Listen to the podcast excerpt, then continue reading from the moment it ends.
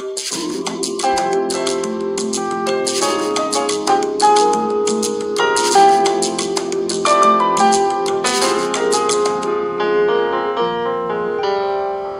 バチャンネル。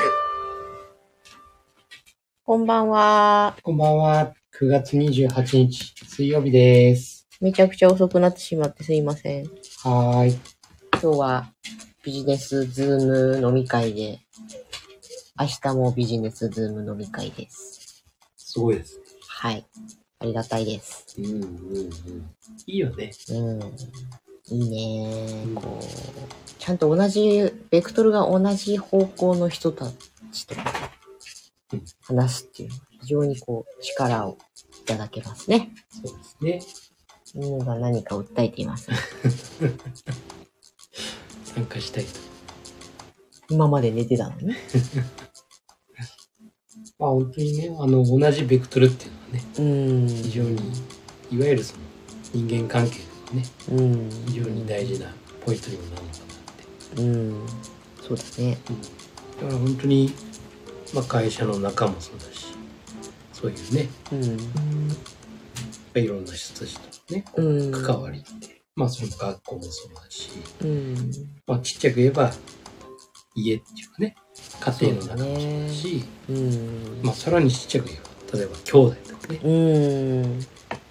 まあ本当にそういう小さなものから大きなものまでうん。やっぱり仕事も結局人間関係じゃないですか、うん。そうだね。全てやっぱり人間関係うんが関わってくる、人間なんだよね、やっぱり。自分が人間である以上さ。そうで、お客様が人間である以上。なんだよね。まあ、そのうちにロボットが入ってくるかもしれないけどいや、まあ将そう来だね。ねうん。現状としてはねそうそう。うんあその最小単位っていうのがやっぱり家庭だったりうんするわけなんだけど。ねあだからさあこう家庭の中で一番最初に、あ人間関係のいざこざを感じるのが一番最初が家庭内だと思うんだよね。そうだね。結局さ。うん。そうもちろん天涯孤独な方とかもいるかもしれないしそれが例えば施設とかね。うん。そういうこともあるかもしれないけど、いわゆる家族的なす暮らし方をしている中が一番最初の人間関係のうん試練を感じるところなのかなと思うね。そうだね親子だったり、兄弟ね兄弟だったり。うん。兄弟っていうのはね、まあ、私は一人っ子なんで。そうですよね。うん。そこの感覚っていうのはうーん。妄想でしかないです。妄想。こうなのかなみたいなね。うん。いや、こないだあれ聞いてびっくりしたの。タッチの話。ああ、うん。タッチね。アニメ、漫画？うんのタッチね。そうそうそう。まあ、双子のね、兄弟で、うん。で、お兄ちゃんがね、あの、本当は才能あるんだけどね。うん。でも、弟の方が、先にね、こう、輝いて、うん。まあ、勉強もできれば、スポーツも万能で、で、見た目も爽やかで、うん。双子でね、見た目は同じなんだけど、やうん。っぱりその雰囲気というかね、うん。というところ。やっぱり双子といえども別人格だからね、うん。そこの人格の部分もね、差があるんだろうん。う。で、まあ、弟の方がね、非常にこう、うん。世間的にも人気が、うん。まあいわゆるヒーローだよね。はあ。という中でお兄ちゃんがね、うん。あの、ぱりダメなお兄ちゃん。うん。という時をこう過ごしな。うん。で、弟がね、こう甲子園うん。目指してやってる中で、まあ、不幸なことにね、交通事故で、ね、うん。亡くなっちゃうっていう。うん。で、お兄ちゃんが、今度、弟の代わりとしてね、うん。いわゆる弟の夢をね、うん。今度自分が叶えるんだみたいな形でね、こう、甲子園目指したりしていくみたいなさ。まあそこでの心の葛藤っていうかうね、やっん。ぱりその最初の弟がいる時の、やっぱりその自分が影に隠れるっていううね、ん。まあその心の部分だったり、死んじゃった後のね、うん今度はその表に出てる時のうん自分の心の葛藤だったりね、うん。まあ、そういうものを描写したような、うん。いやー、見れない。無理だ。そうそ似たような、似たようなっていうか、同じ双子の話で、漫画で、サイファっていう昔の漫画があって、それも、死んじゃったりはしないんだけど、うん近いものがある。双子の、っ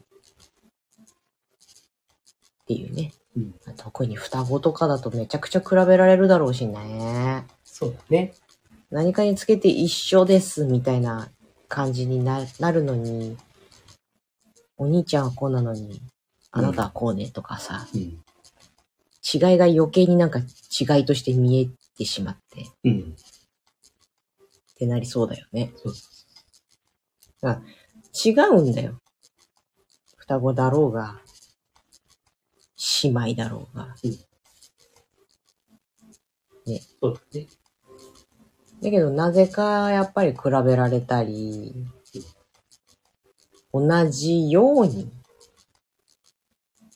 な、なんだろう。お兄ちゃんがこうだったんだから、あなたもこうであろうみたいなうん。感じだったりさ。うん。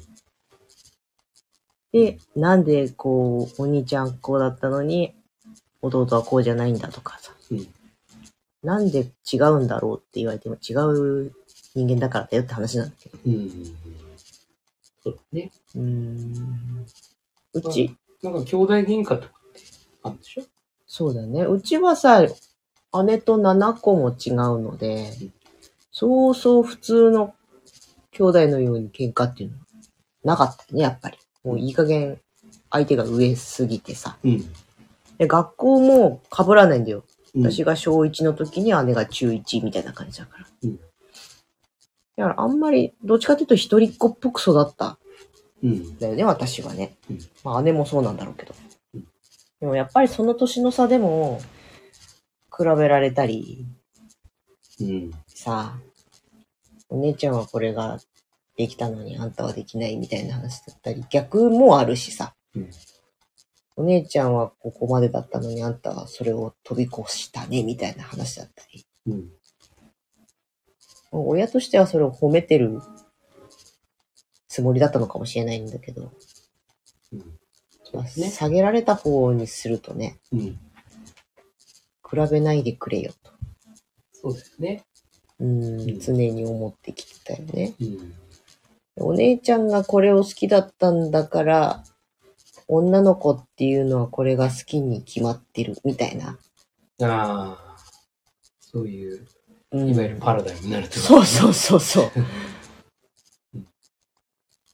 うん。全く違うんですよっていうとこね。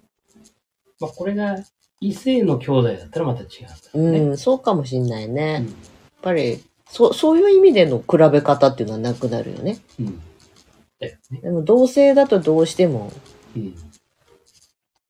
できたできない、うん得意不得意。あるね。うん、あと、結局さ、1歳差だろうが2歳差だろうが、年が違うってことは、周りも違うじゃない。うん。環境も。うん友達も違えばさ、なんだか不思議なことに子供学校行ってる間ってわかるけど、うんこの学年はめちゃくちゃおとなしいとかさ、うん。この学年はすごく頭がいいみたいな、なんかこうなぜかそういう風になるじゃないうんあ一個違いだとしてもその環境が全然違うわけで、うんすると育っていくとね、違ってくるじゃない。そうだね。ちっちゃい時、あのー年齢的に言うとさ、まあ小学校、そうだね、4年ぐらいまでに、まではね、うん。割とその、兄弟うん。と、まあ、例えば自分とね、うん。同級生、うん。まあ、例えば4年生です。うん。で、弟が相手のね、弟がうん2年生ぐらいにいてさ、うん。うん。で、みんなで遊ぶっていう結構多かったんだようんうんうん。だからこっちから見るとね、うん、ああ兄弟っていいもんだなって。思ってた年頃っていうのがさ、うん。大体それぐらいの年頃ででそっから今度こうやって来てうん小学校5年小学校6年って我々がなった時にう、ん。弟と一緒に遊んでるかって言ったらいないんだよいね、ないね。うん。変わってくんだよねそうだわ。確かそうだから一緒に遊んでる頃っていうのは割とね、に。うん。あの非常にうまくいってるうっていうか、ん。その家の中でのその兄弟の。関係性にねでもだんだんこう年うん。が上になると、こう距離が、そうだね。一歳のこの幅がうん、変わってくる。そうそうそうそう2年生と3年生は同じような感じだけど、みたいな。そうでも、5年生と6年生は別物ですっていう、そうそあの距離感が兄弟にも生まれるんだろうね。うそうで今度その相手のことっていうか、ううん兄弟なんだけどそのお兄ちゃんに対しての見方とかうん。弟に対しての見方とかっていうものが出てくるんだよね。ああ、そうだね。そうで自分の中でも比較したりうん。とか、結局それってそのやっぱりその家の中での親のねうん。そういうなんだ言動といううか、ん。ね、普段のその例えば喧嘩してましたうん。兄弟うで、ねん。そうするとあのもう喧嘩だから二人とも悪いってういう、ん。いわゆる喧嘩両成敗うん。でもそれぞれに言い分があるんだけど、でも一方的に親がね、うん。まあ、ある程度聞くにしてももうでもいずれにしても喧嘩したのはうん。どっちも悪いんだから、うん。みたいな感じで収めてうん。しまう、というのをこう見てってうん。じゃあ結果どうなってるのかって言ったらその後やっぱりこうお互いにねうん。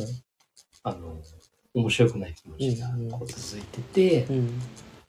まあ一晩寝ればねうん。まだ子供だから、うん。まあ、ちょっとこうリセットされて普通に戻るんだけども、だんだんそれが積み重なっていくと、いうん。やなんで俺うん。あいつのせいなのにみたういな。ん。のがどんどん強くなってくる。うん。だからこれってそのねこう小さなコミュニティの中で。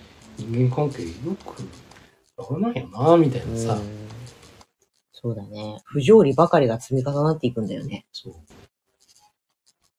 そういうねうん。のをこう見てたんで、まあ、だんだんだんだん最初の頃は兄弟っていいもんだなと思ってたんだけど、うん。あなんかあ一人がすげえすげえ幸せかもなみたいなさ、そうね。私はそういうふうに考えているタイプなので、うんまああんまり大きな声では言えないですけど、うんそうなんだよ。ねむ、無駄な劣等感とか、無駄な自己肯定感の低さとかね。そう兄弟がいる子よりも、一人っ子の方が少ないと思うよ。うんだからね、あのー本当にその親のね、あのーその兄弟っていうかね、そこに対する、どういうこう接し方うん。本当にそこって、まあ子育ての一つにも入ってくるんだろうけども、うん。もうすっごい大事なんだな。そうだね。あの、絶対的なルールをうんものすごい自分に厳しくして、厳守するっていう気構えが必要だと思う。親がね。親が。だから、兄弟でもやっぱり勉強できる子、うんできない子、うん。まあ得意のものがそれぞれ違ううんって。ね、あったりするし、考え方もやっぱりどんどんそうだね。変わってくる。やっぱりその違いっていうとうころ、ん。違いがあるからこそ、もうめったりうん。するわけだしさ、考え方、パラダイムがそれぞれ違うから、うん。当然そこでね、こう摩擦が起きちゃうとかね、っていうのもあると思うんだよ。やっぱりそれを親がうん。どうこう見て、うん。どうこう、本当にそのルールを確立するかっていうかさ、そういうものをね、まあ考えなければ。そう、だから自分が理想の上司みたいな気持ちにうんなればいいと思うんだ。うん自分の子供だとか思うからさうん、自分も感情的になるし、遠慮がなくなるし、ひいきも絶対入るんだよ。うん例えばさ、やっぱり妹の方が可愛いとか、うん。いや、このお姉ちゃんのこういうところがこう憎らしいんだよねとか、可愛くないんだよねとかさ。逆にこの妹の方がこう聞かないから本当にうん。腹立つことばっかり言ってくるとかね。自分の親、親からのね、うんその、好みだったり、そうそう、親の好あのみ。相性だったり、そうそうそうそううんそれはね、本当あるよね、それはね。あるの？あって仕方ないんだよ仕。方ないよね。うん。だけど、その、それを表に出すことはうん、絶対ダメだと思うんだよ。そうだね。もう本当その気持ちを墓場まで持ってってほしいと思った。うん。そうで、ルールだようん。やっぱり、もしこれが部下1、部下2だとしたらさうん、で、上司がね、なんか揉めてますと部下1、部下2がうん。そしたら、いやいや、君たち喧嘩両成敗だよ、つってうん。言い分うん、なるほど。うん、なるほどって、1と2に聞いてさ、うんいや、もうとにかく、両成敗だよってうん、するのかさうん。よく聞いて、状況証拠も揃えてうん、そのね、主観的な意見だけじゃなくてだようん。事実関係は本当どうだったのか。外から見たらどうだったのか。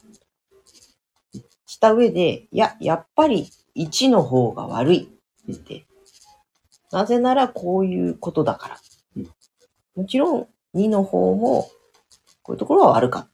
うん。だけど圧倒的に1の方が悪いうん。だから1が謝りなさいとうん。で、2もこういう面悪かった面について謝りなさいという両成敗だったらいいんだけどうん、多分ルールがね、ぐだぐだになっていくんだよね。そうですね。でそこでこう、例えば反抗的な、さ、お姉ちゃんの方が反抗的でしたとか、妹の方がなんかずる賢くやってるとかっていうやつに感情を持ってかれてさ、うんもうやっぱりあんたはダメだみたいうんになったりね。だから徹底的にさ、うん。その、やっぱりさ、兄弟、小さい頃ってさ、うん。喧嘩多いと思ううん。で、それを、だんだんさ、うん親も当然疲れてくうるからん。さ、もう、ね、その子育て以外にもやることも当然あるわけだから、疲れてくるじゃん。うんだけど、徹底的に、その、一個のね、うん。うん。喧嘩について、徹底的にうんその子たちと、もうん。う今みたいにね、うん。こう、話し合ってさ。うん。で、もうそれがさ、1時間かかるかもしれない。2時間かかるかもしれないけど、うん。徹底的にやると、うん。子供たちも当然納得。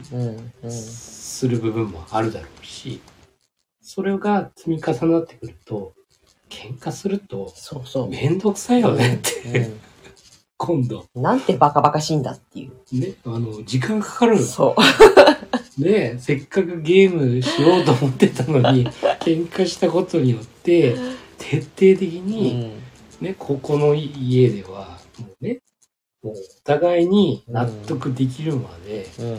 やらなければならない。これは無駄だよねっていう気持ちになってくるよね、だんだん。だったら喧嘩しないよううにん。しようという気持ちも芽生えてくるよねく。るくる。話し合いで解決しましょうとかさう。ん。そうそうそうそう。ということは、喧嘩がこう減ってきて、うん。で、それぞれの、あの、兄弟のね、うん。お兄ちゃんに対する気持ち、弟に対する気持ちっていうのも、今度ね、うん。ちゃんと確立されてくるし、で、親に対しても、やっぱり子供たちからもね、うん。やっぱりその親の存在っていうさ、うん。本当にあの、まあ、リーダーっていうかさ、うん。そういう部分でも確立されてそうるし、そうそう。で、それも親もさ、一人じゃない。ね、うん普通、普通の家庭だったらね、お父さんとお母さんがいるわけだ。それぞれのやっぱり役割っていうかさ、そこのルールもね、きちんと明確化した方がいいよね。うん。そうだね。お父さんの役割、お母さんの役割うかさ。そうなんだ。結局、兄弟の立場で、例えば、お姉ちゃんが怒られてるとうん。しめしめ。あったりね。うんお姉ちゃんは怒られなかったら自分が怒られてる。なんで私ばっかり怒られるの？とか。いつもひいきしてる。お姉ちゃんからすればいつも妹ばっかり可愛がってるとかうん。とにかく比較ししちゃうんだよ。うん比べてしまううん。なぜなら比べられてるから、いつも。そうですね。うん。でも全然あなたはあなた。上は上、下は下。うんでもそこに一貫性がちゃんとあってさうん。例えば何かを選ぶときは必ずお姉ちゃんから選びますとかねうん。発言権は必ずお姉ちゃんからあります。みたいな。そういうのはね、必要だと思うんですよね。うん。うん。それを親が納得済みで厳守するっていう。うん。そうだね。イレギュラーはありません。っうん。ていうぐらい神経質にやらないとうん、しんどくなると思うんだよまあ、それを徹底することによって、な。まあ、それが当たり前ってうん。いうかさ、その家の中での、うん。家庭の中での、これが常識うんっていうふうになれば、うん。あとはオートマティックにさ、そうだね。動くよね。うん。だからこれを本当にもうさ、一生続くわけじゃないよね。うん。正直言うと、うん。長くたって10年だよね。そうそう。長くたって。ほんと、そう思我々の人生の中でさ、う。うん。それならさ、うん。その10年、うん。がっちりやっそうそうそて、で、残りのさ、う。うん。えー50年、例えばだよ。うん。は、もう、楽にうん 進むようなさ、うん。もう、永遠に自分がうん。死ぬ時までね、うん。もう子供との関係、うん。ね、それが独立して離れようが何しようが、でも、うん。ちゃんと繋がってる。うん。ということにも繋がるのかな。そうだと思うな。うん。うん。というね。うん。まあ、あのーこの間ちょっとその、まあ、ワッフのね、あの、うんワッフクルーの中国の方とね、うん。お話ししてた時に、うん。まあ、その、日本の家庭と、その中国の家庭との違いについてちょっと話したんだけども、うん。まあ、これはあくまでやっぱり全部を知ってるわけじゃないけどうね。ん。だけど、まあ、見てる限り、向こうの見てる限りの傾向としてね、やっぱりその日本のその家族、うん。小さい頃は確かに家族うん。としての関係っうん。ていうのは、まあ、しっかりあるんだろうけど、うん。だんだん大人になってくると、その親と子の関係っていうのが、うん。なんかこう薄くうん。なってくるような気がすると、日本の場合。うん。でも逆に中国っていうところは、うん。逆にこの大人になればなるほど、うん。その親子の関係うん。がうん。非常に強くなってくる。だから会話も増えてくる。で、なぜかというと、やっぱりその、育ててくれた感謝という気持ちが、どんどんどんどん自覚されてくる。うん。大人になってくうん。ると、やっぱり、ああ、自分が今ここにあるのは、うん。やっぱり親のおかげだった。うん。だから、おそらく、さっき言った、うん。子供の頃のルール、うん。その家の中でのルール、うん。徹底されてるんだろうねおそらくだから、厳しい。うん。だから怖いっていう部分もあったの。うん。だから、その親と子のうんその立場っていうことだったり、まあ兄弟っていううん。ことだったり、というのが、もうルールとして確立されて。うん。で、大人になった時に、いやーもうあのおかげで、うん。僕はこういう考え方にも入れるし、親にも兄弟にもすごく感謝。うんまあ、離れてて会うことはないけどね、しばらく会わないけども、今はね、そのオンラインで会ったりしてて、うん。だから日本にこう留学して過ごしてるけど、うん。必ず毎週、う親とね、うん。オンラインでビデオチャットでうん。会話して、で、近況報告をお互いにしながらみたいな。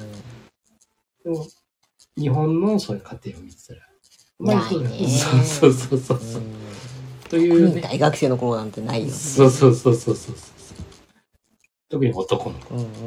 女の子はまたちょっと違うんだよ。うん本当にそのさ、そうだねう。ん、でも本当ね、その、いろんな国の、ね、留学生たちと話してても、みんなやっぱり親のことを、うん。もうやっぱり気にかけてるし、まあもちろん留学させてもらってるっていうね、うんそういうのもあるんだけど、あるんだろうけども、非常にその愛、うん。愛が強いんですよ。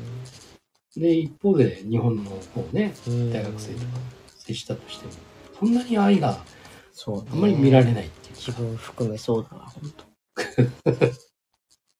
この差って何かなと思ったら、もしかすると、さっき言った、やっぱりその小さい頃のね、家の中での、やっうん。ぱりルールっていやっぱ結局正しいボスじゃなきゃいけないと思うんだよ、親は。う。うん。横暴なボスとかさ、理不尽なボスじゃなくて、うんこのリーダーだから、統率を取る。うんで、ルールを教えていくみたいな。うんもちろんそのためには自分もルールを守る。うんで、敵が来たら敵から守り、うん組織、組織っていうかその、群れを乱すものは叱らなきゃなんないし、で、しんがりを務めるみたいなさ、狼みたいだからそこでちょっとね、勘違いしそうなのはさ、いわゆるもうガッチガチにな。さ、うんうんうんもう命令みたいな感じでさ、うんやってしまうっていう、勘違いされやすいじゃん、そうね。それってさ。うん。だから、決してそんなことじゃなくて、子供のことを尊重しながら、子供のその特徴っていうかさ、うん。そこもちゃんと理解した上で、この家でのルールはうん、こうするっていううん。ものを、ちゃんとお父さんお母さんがそうそう。二人とも理解して、で、本当に共通のルールうん。というところをしっかりまとめてね。そうだね。だから、どうしても人間だから、ブレる時もあるよね。親といえど。うん。やっぱり他にいる、やることもある。うん。仕事もしてたうんりね。まあその時に、相方がさ、いうん。や、こうだったかもしれないよねって、うん。こういうふうに言っちゃったっていう、こう、お互いにね、監視ではなくて、うん。ね、フォローし合えるようなね、うんそういう親、っていうか夫婦、うん。うん。そういうものを子供たちにうん。見せられると、うん。今度子供たちも、ああ、親も頑張ってんだなっていうかそうさだ、ね。うん、そしてそういう、それが人間としてのあり方で一番ベストなんだみたいな風にうん、そう感じ取ってくれると思うんだよね。そうです。話し合って決めてうん、共通認識でやっていくっていうような、支え合っていくみたいなさ。そうです。だから、お母さんはダメって言ったのに、お父さんはいいって言ったみたいなのとかさ、うんいかんですよ。そうです。あとは、あの、例えばね、相談来ました。うんうんお父さん、うん。うん相談来ました。あそれはお母さんに聞いて。うん。うというね、ん。そら、振られたお母さんも腹立つやつだ。そう、完全にパスうん。しかしないとうんうん。いうやつね。そう。だから、パパはこう思うよって。うん。まあでも、ちょっとお母さん。交えて相談しようか、じゃあ。うん。というような形でね。うん。で、そこでもしかしたら、ね、お母さんの意見、うん。ちょっと違うかもしれない。うん。たら、あ改めてね、お父さんもうん。入りながら、いや、この子の言ってるのはこうなんだけど、うんどうだろうねって。いうん。や、でもこうじゃないのルールから言ったらこうだよねって。うん言ったら、そうだなって。うん。まあ、じゃあ、やっぱりこのルールだから、こういうことだねっていう子供にね。という、この流れというか、うんコミュニケーションだよね。うん。これをしていくことが、まあ、特に兄弟が多いうん。場合はね、やっぱりここをこう注力して、そうなんだよね。すんごいめんどくさくてさ、いい加減にしてくれよって思うんだけど、うんちょっと、ね。でもそこを、ほんと10年ぐらいは、もう、そうそうそ自分をある意味犠牲にしてもうん、やる方がいいと思でもこれってさ、う。うん。本当にそれが、あの、最初はしんどいよね。何事もそうなんだけどさ、これはもう家庭じゃなくてもさ、うん。会社の中でもそうなんだけどさ、もう最近ね、そういうのが多いんだけど、俺はね。うん。本当にね、もうそれが回り始めるまでは、うんめちゃくちゃ大変だよ。そうだね。とにかく自分を律するっていうかさ、その中でやっていかなきゃいけないから、やっぱり自分がさ、もうカチンとしちゃうとうん。アウトなわけうん。だから、だからもうそこをこう抑えながら、一時停止ボタンずーっと押しっぱなしですよ。うん。その中で、やっぱこう、回りま出すまで、うん。じっくりうん。待って。うん。で、回り出したなと思ったら、もう楽になってくそるんですよ。うなんだよね。で、それってそんなにね、長い話じゃうん。ないんだよね。意外と、まあ、そこね、場所によるけども、うん数ヶ月でね、うん。回り始めるところもあるかもしれないし。だから、自分が思ってるよりも、うん。案外短い期間でね、できちゃったりするんですよ。うん。だからそれが遅い、早いとかさ、うん。あるにしても、うんでも、多少遅くても、こうねペアそうリーダーがね、うん。しっかりがっちりうん。やれば、叶いますから。ね。リーダーが、夫婦でいるんだったら、両方リーダーだからね。そうそうどっちかがリーダーじゃない。どっちかがサブリーダーなわけじゃないからね。そう。そうそうそう。そうなの。同じ親だから。そう。役割は若干違うよ、うんそれはね。お父さんお母さんね。うん。でも、ツインリーダー。そう。格付けはね、同列ですから。そうそうそそこがね、間違わない方がいいよね。う。ね。そう。そんなことでしたね。はい。はい。まあ、僕は兄弟がいなかったんで、うん。あの、勉強になります。あの勉強になりますってもね、もうね、うん勉強に生かす。あれそうね。そうっすね。僕は外でそれを生かしてます。なるほど。うちも一人っ子だしね、娘。そうそうそうそう。そう、だから、やっぱり自分一人じゃなくて、同列のね、そのリーダーうんと、本当にこう、連携取りながら、じゃあ俺これ言うから、うん。じゃあそちらはこれやってっていうふうにやることがすごくうまくいくやうんつだよ、やっぱり。そうだよねうん。あとは、だってもうこのぐらいの年になると高一だけどさうん、何か相談事があります？もしくは問題が発生しますって言った時に。一人ずつでも言ってくるじゃない？うん。言った時に、じゃあ、パパが、ん私の意見はこうだ。パパの意見を聞いてみよう。で、その意見が違いました。じゃあ、すり合わせようって、さっきのパターンを3人でできるようになるわけだよね。そうだね。リアルタイムで。うんそうあ非常に楽ちん。楽ちんだよね。うん。まあそこをぜひ、うん。あの、目指して、で、やっぱりね、まあ終わりを思い描くじゃないけど、うん。せっかく親子にうん。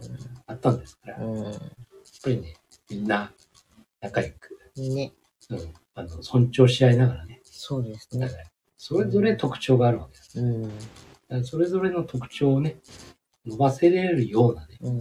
そういう家の環境。うん。だから途中でさ、くじける時もあるんだよ、うん人それぞれさ、うんでネガティブになっちゃうっていうのもあるしさ、でもそれをね、こう補い合えるようなね、そういう家庭になれれば、そうだね。子供たちにとってもうん。非常に、いや、あの頃自分おかしかったけど、うん。ね、あの、弟のおかげで、俺ここまでうん。なれたわ、とうん。かね、うん。そんな思えるようなね、そうだね。うん。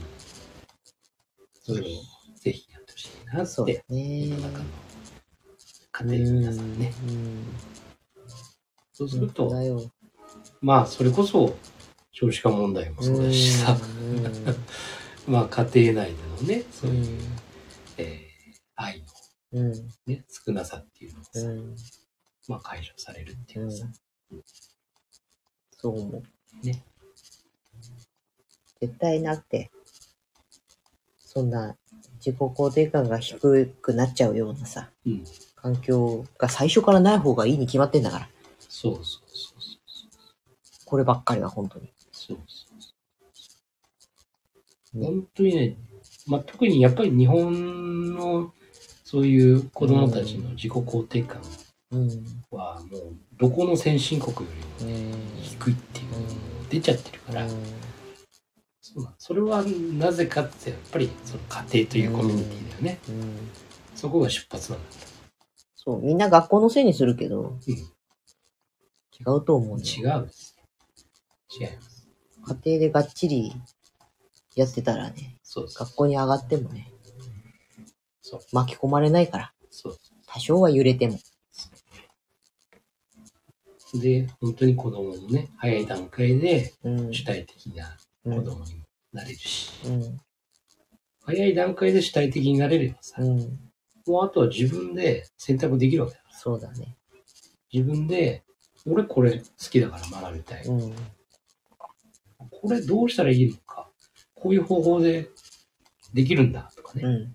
もうどんどんどんどんうん。自分でもう進んでいける。うん。人に頼らず。そうだね。それだけの情報を得られる時代になってるしね。そうそうそうそう。まあそれがね、あの、クラブハウスでね、あの出てきたんスーパー高校生うんがね。まあ、彼も結局主体的なんですよ、うん。完全に。そうだね。それが早い段階で主体的になれてるから、うんうんガンガンガンガン自分でね、うん進んでいけた。うん。まあ結果やっぱり自分のね、ものすごい力を得てるし、うん知識も得てるし、うん。だから他のね、うん。あの、その高校生以上のね、うん。まあスキルというか知識といううんか、そういうものも持ててるし、